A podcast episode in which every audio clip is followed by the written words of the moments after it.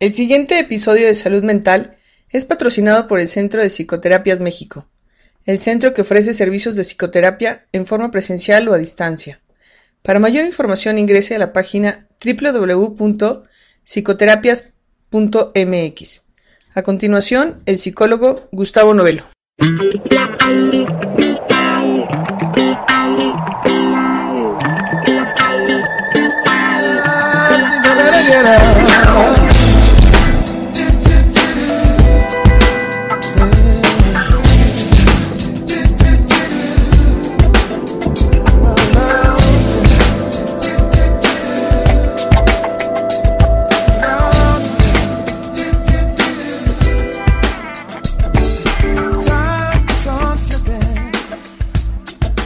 Te doy la bienvenida al episodio de Salud Mental número 18 del 29 de noviembre del 2010.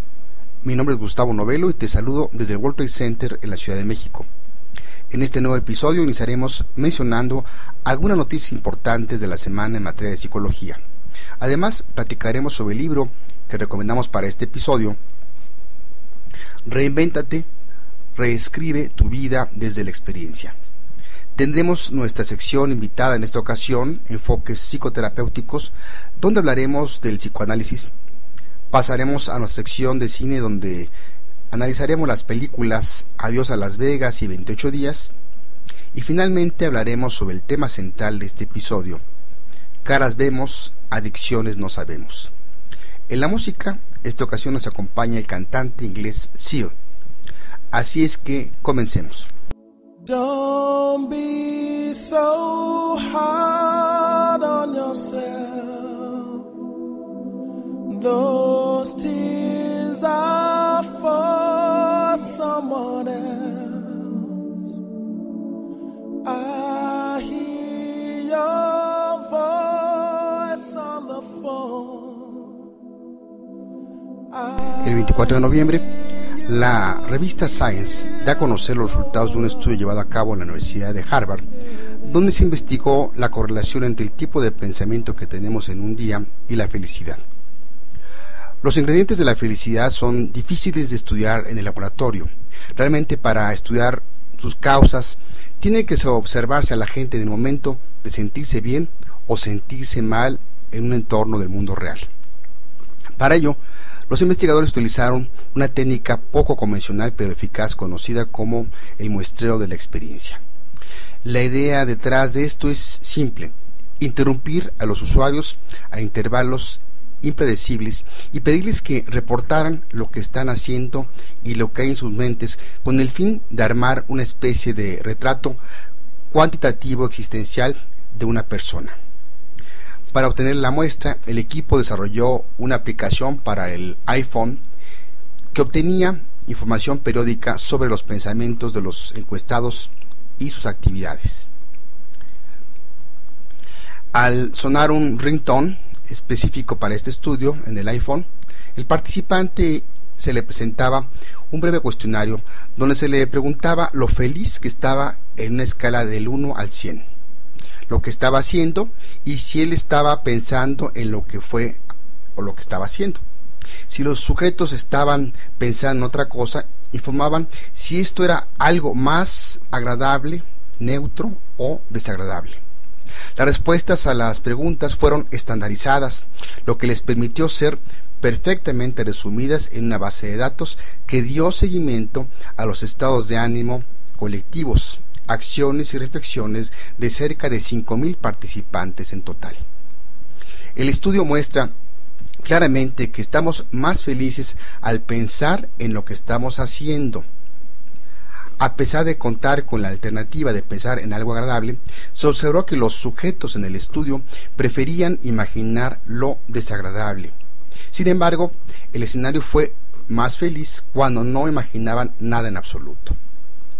Una conclusión sobre este estudio de la Universidad de Harvard es que la forma particular en que usted pasa su día no le dice mucho acerca de lo feliz que está. Sin embargo, la adecuación del pensamiento a la acción es un indicador mucho mejor de la felicidad.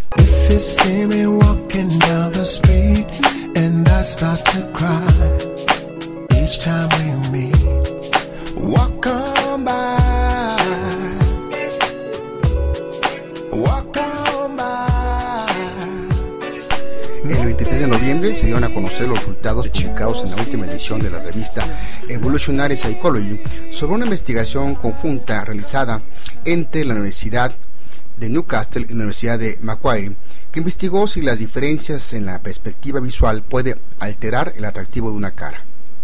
El atractivo facial en los humanos, desde una perspectiva evolutiva, ha sido ampliamente estudiado y la influencia de los rasgos faciales femeninos y masculinos en el atractivo es relativamente bien conocida. Sin embargo, hay una brecha de desconocimiento en el origen evolutivo de lo que se considera masculino y femenino en los rasgos faciales. El estudio investigó si la mirada a la cara desde diferentes perspectivas como resultado de la diferencia de altura entre los hombres y las mujeres influye en percibir la masculinidad o la feminidad. Los hombres, por lo general más altos que las mujeres, ven la cara de una mujer desde arriba y las mujeres ven la cara de los hombres desde abajo. A través de una serie de simulaciones, la investigación probó si el ángulo de vista juega un factor determinante de la masculinidad y feminidad y el atractivo. A los participantes en el estudio se les presentaba en una computadora modelos en tercera dimensión de rostros masculinos y femeninos. Los participantes puntuaron el atractivo y la masculinidad o feminidad de las caras en cinco posiciones, desde inclinado hacia arriba hasta inclinado hacia abajo. La investigación encontró que las caras femeninas se consideran más femeninas y más atractivas cuando se inclinan hacia adelante y menos atractivas cuando se inclinan hacia atrás.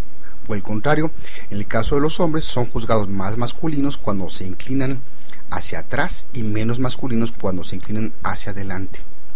Desde un punto de vista científico, estos hallazgos contribuyen enormemente a nuestra comprensión de la función de atractivo facial en la evolución. Mientras que la investigación proporciona información importante acerca de nuestra evolución, los resultados también ofrecen algunas pistas para ayudar a desentrañar los misterios de los rituales de cortejo en el siglo XXI. El siguiente paso es determinar si las personas usan realmente estas conductas en el mundo real para atraer al sexo opuesto.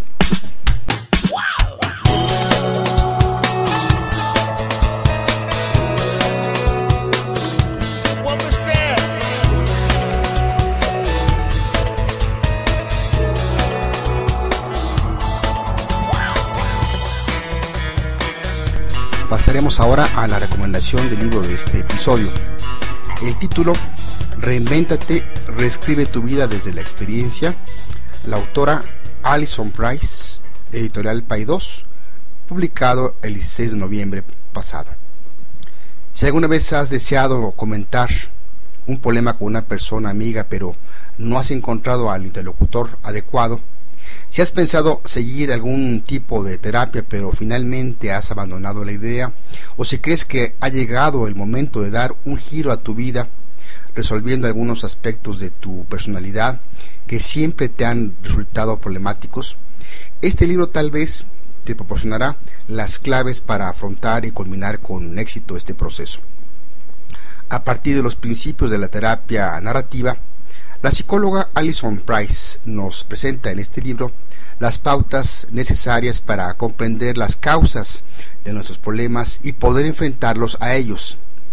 Y nos propone que realicemos una serie de ejercicios escritos centrados en las relaciones con los amigos y con la familia, en el análisis de los sueños, en los miedos que nos acechan y en los límites que es preciso establecer. Estos ejercicios nos permiten hacer las paces con los aspectos negativos que hemos acumulado a lo largo de los años e iniciar una nueva etapa en nuestras vidas desprovista de los lastres del pasado. Se trata en definitiva de un sencillo método de terapia personal cuyo éxito solo depende de nuestra capacidad de escribir sobre nuestros problemas sin dejarnos nada en el tintero y de nuestra voluntad de vivir con mayor plenitud. Bring it on!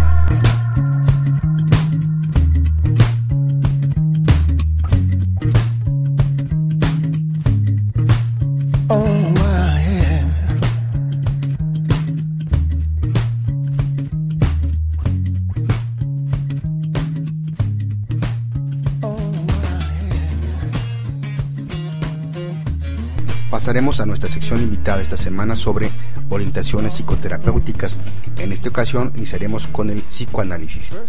La intención de esta sección no es hacer todo un tratado sobre cada enfoque psicoterapéutico, sino hablar de generalidades que las diferencian unas de otras. Me gustaría comenzar con el psicoanálisis tanto porque es de los más conocidos como por sus más de 110 años de existir. Aclaro que yo no soy un experto en psicoanálisis, pero lo que sí prometo es destacar sus contribuciones más importantes en este corto espacio. Muchas ocasiones he escuchado a personas que están en un proceso psicoterapéutico y le llaman psicoanálisis cuando realmente no lo es. El psicoanálisis es una teoría psicológica fundada por un médico y neurólogo austriaco llamado Sigmund Freud alrededor de 1896. A partir del psicoanálisis se han desarrollado posteriormente diversas escuelas de psicología que analizaremos en episodios posteriores.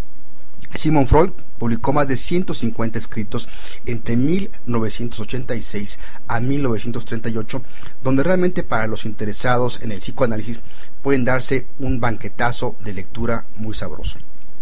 Dentro de algunos de los conceptos que el psicoanálisis contribuyó hasta la actualidad, se encuentran términos como consciente, preconsciente, inconsciente, yo, superyo y ello, mecanismos de defensa, complejo de Edipo, análisis de sueños, asociación libre por solo mencionar algunos. En sentido estricto, el psicoanálisis puede ser definido como un modelo, método y técnica de tratamiento psicoterapéutico basado en la exploración del inconsciente a través de la asociación libre el psicoanálisis se cuenta entre las técnicas de descubrimiento o de velación que intentan que el paciente logre una comprensión profunda de las circunstancias, generalmente inconscientes, que han dado origen a sus afecciones o son la causa de sus sufrimientos o malestares psíquicos. Aunque frecuentemente se asocia esto a la introspección, constituye un malentendido esperar como objetivo esencial de la terapia psicoanalítica una comprensión racional acerca de las relaciones causales. Se trata más bien de lograr una reestructuración de más amplio alcance de la personalidad, muy especialmente de la vida afectiva y particularmente en aquellas áreas que contribuyen y mantienen la formación de síntomas o de formas defensivas que causan daño o malestar. En el psicoanálisis clásico, el paciente estará en un proceso psicoterapéutico que puede durar algunos años con una frecuencia de 3 a 5 veces por semana. En el setting clásico del paciente se encuentra en un diván, es donde se va a acostar, y habla en lo posible sin censura, sobre todo lo que siente, piensa, poniendo en palabras toda ocurrencia que le venga a la mente. Esta técnica se denomina asociación libre y constituye la regla fundamental.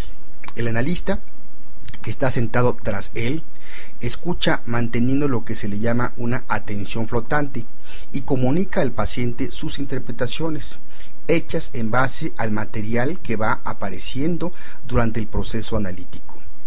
El analista entrega estas interpretaciones a su paciente tantas veces como considere conveniente y en las situaciones que decida.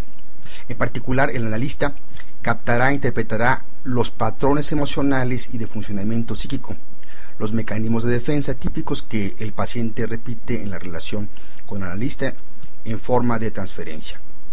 Como sucede en tantas situaciones humanas, existen quienes definen este enfoque como también los críticos que la consideran que no está acorde a los tiempos actuales.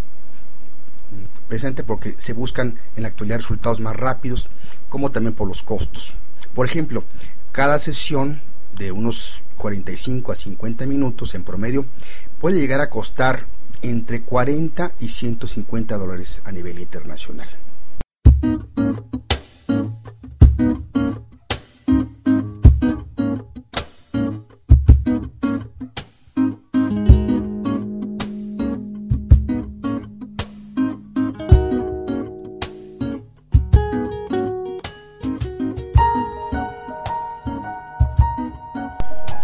Damos paso ahora a nuestra sección El cine a través de los ojos de la psicología.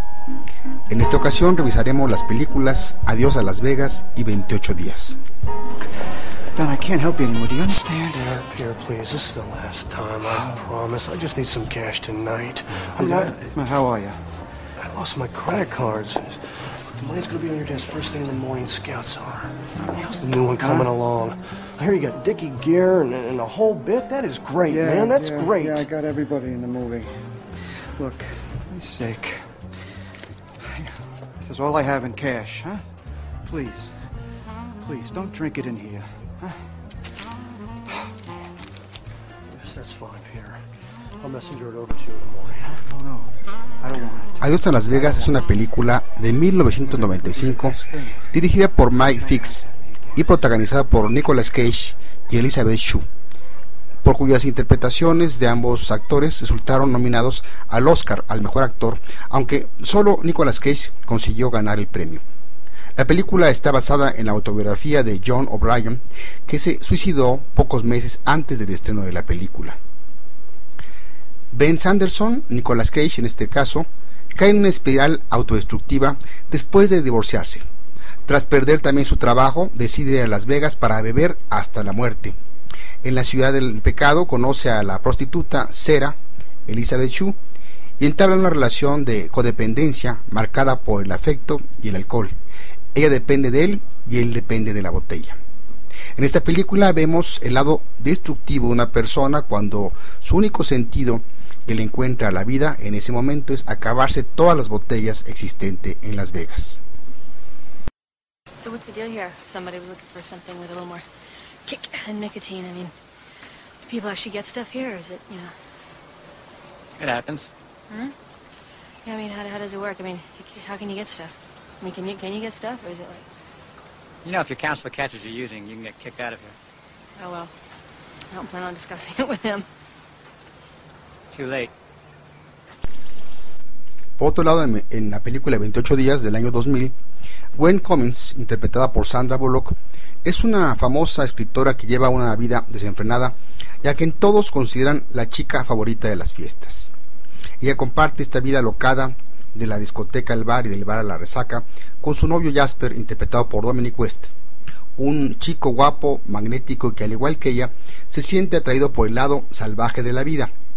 Para ellos la vida es tan solo un entrenamiento del vicio hasta que el comportamiento impresentable de Gwen en la boda de su hermana Lily, interpretada por Elizabeth Perkins, en la que se emborracha y roba la limusina, le conduce a llevarse una multa por conducir bajo la influencia del alcohol y a obtener 28 días de rehabilitación por orden judicial. Es ahí cuando Gwen se enfrenta cara a cara a una serie de normas, como no poder utilizar el celular, y rituales como el canto, rodeado por un grupo de fascinantes compañeros de rehabilitación. Finalmente, gracias al apoyo de sus compañeros de grupo y al enfrentarse a su adicción, Gwen va abandonando gradualmente su cinismo e inicia una larga lucha para recuperar su vida. Con una mirada más positiva que Adiós a Las Vegas, 28 días nos muestra cómo después de todo hay más de un camino o una salida a nuestros problemas.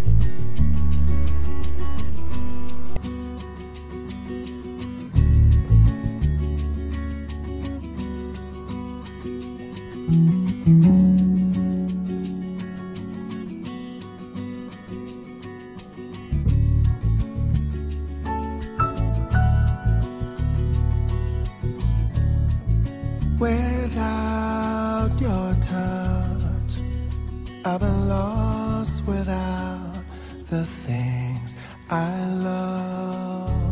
Pasaremos ahora a nuestro tema central de la semana. Caras vemos, adicciones no sabemos.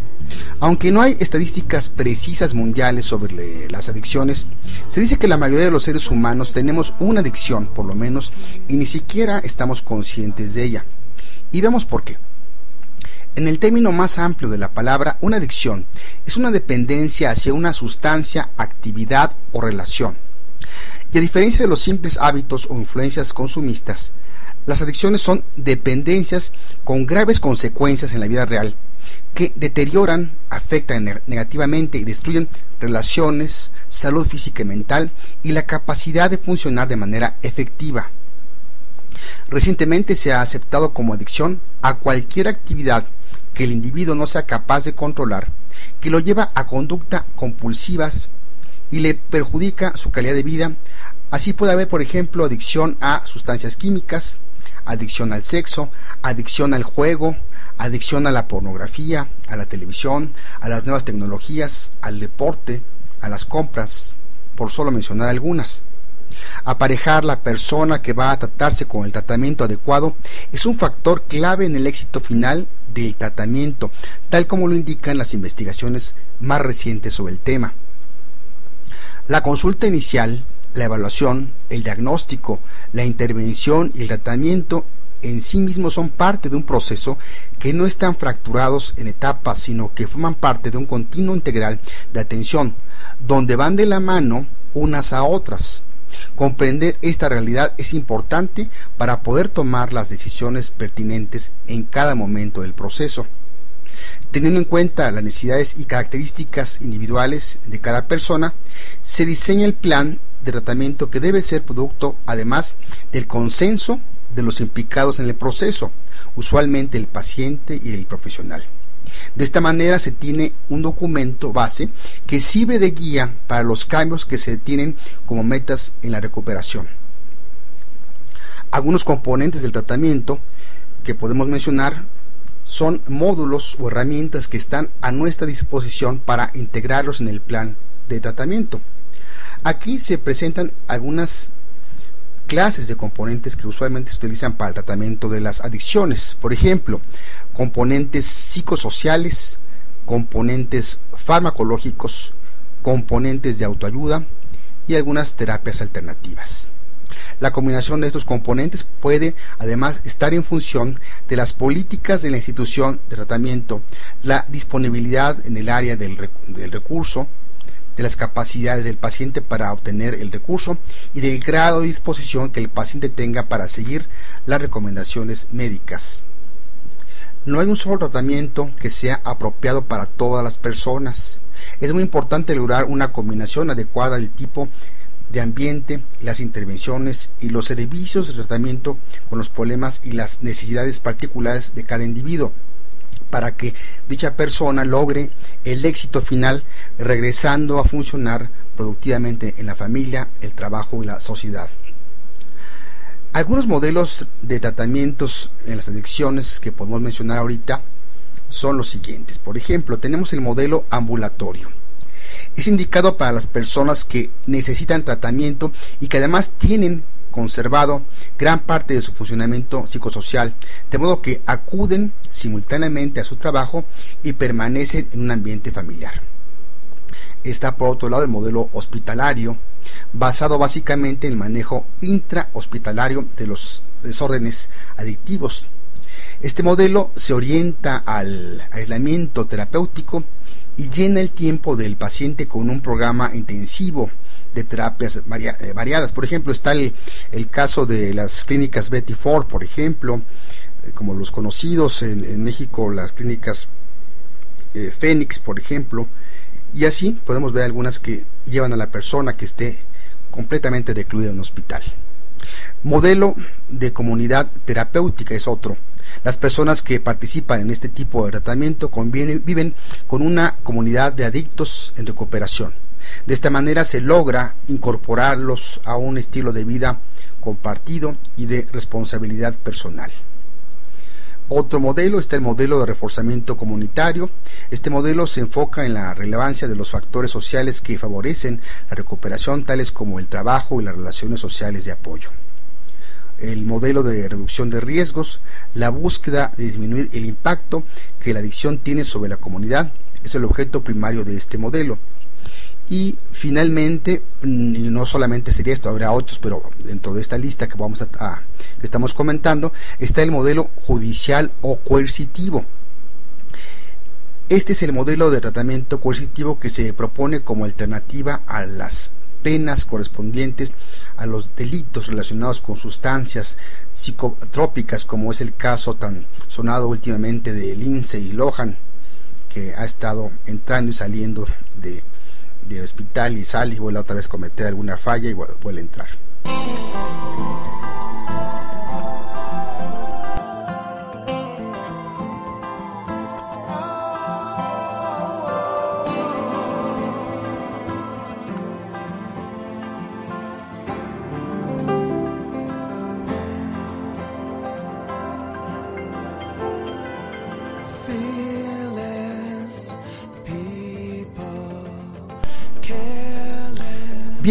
Amigas y amigos, con el tema de caras vemos, adicciones no sabemos, llegamos al fin de este episodio número 18. Cerraremos con nuestro amigo Sil con su canción Crazy y retomo algunas de las frases de la canción que más me llaman la atención y que más o menos traducidas al español dicen así. Un hombre decide después de 70 años que la razón por la que está allí es para abrir la puerta, mientras que los que le rodean critican y duermen. Te veo mi amigo y toco tu cara otra vez. Los milagros suceden a medida que viajamos. En un mundo lleno de gente solo hay algunos que quieren volar. ¿No es esto loco? Pero nosotros nunca vamos a sobrevivir a menos que consigamos estar un poco locos. Les mando un fuerte abrazo a mis amigas Chelo y Patti que cumplen años esta semana. Bien, te dejo con Sil, que tengas una excelente semana.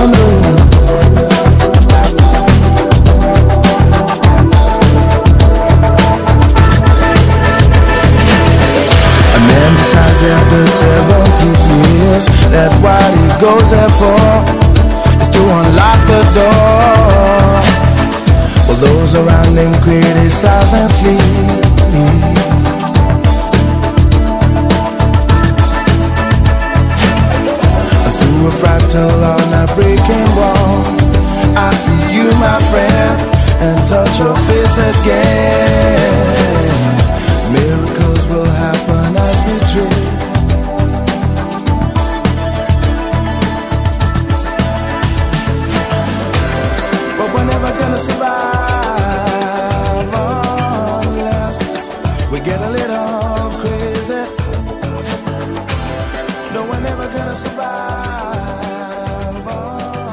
Este episodio fue patrocinado por el Centro de Psicoterapias México, el centro que ofrece servicios de psicoterapia en forma presencial o a distancia. Para mayor información ingrese a la página www.psicoterapias.mx.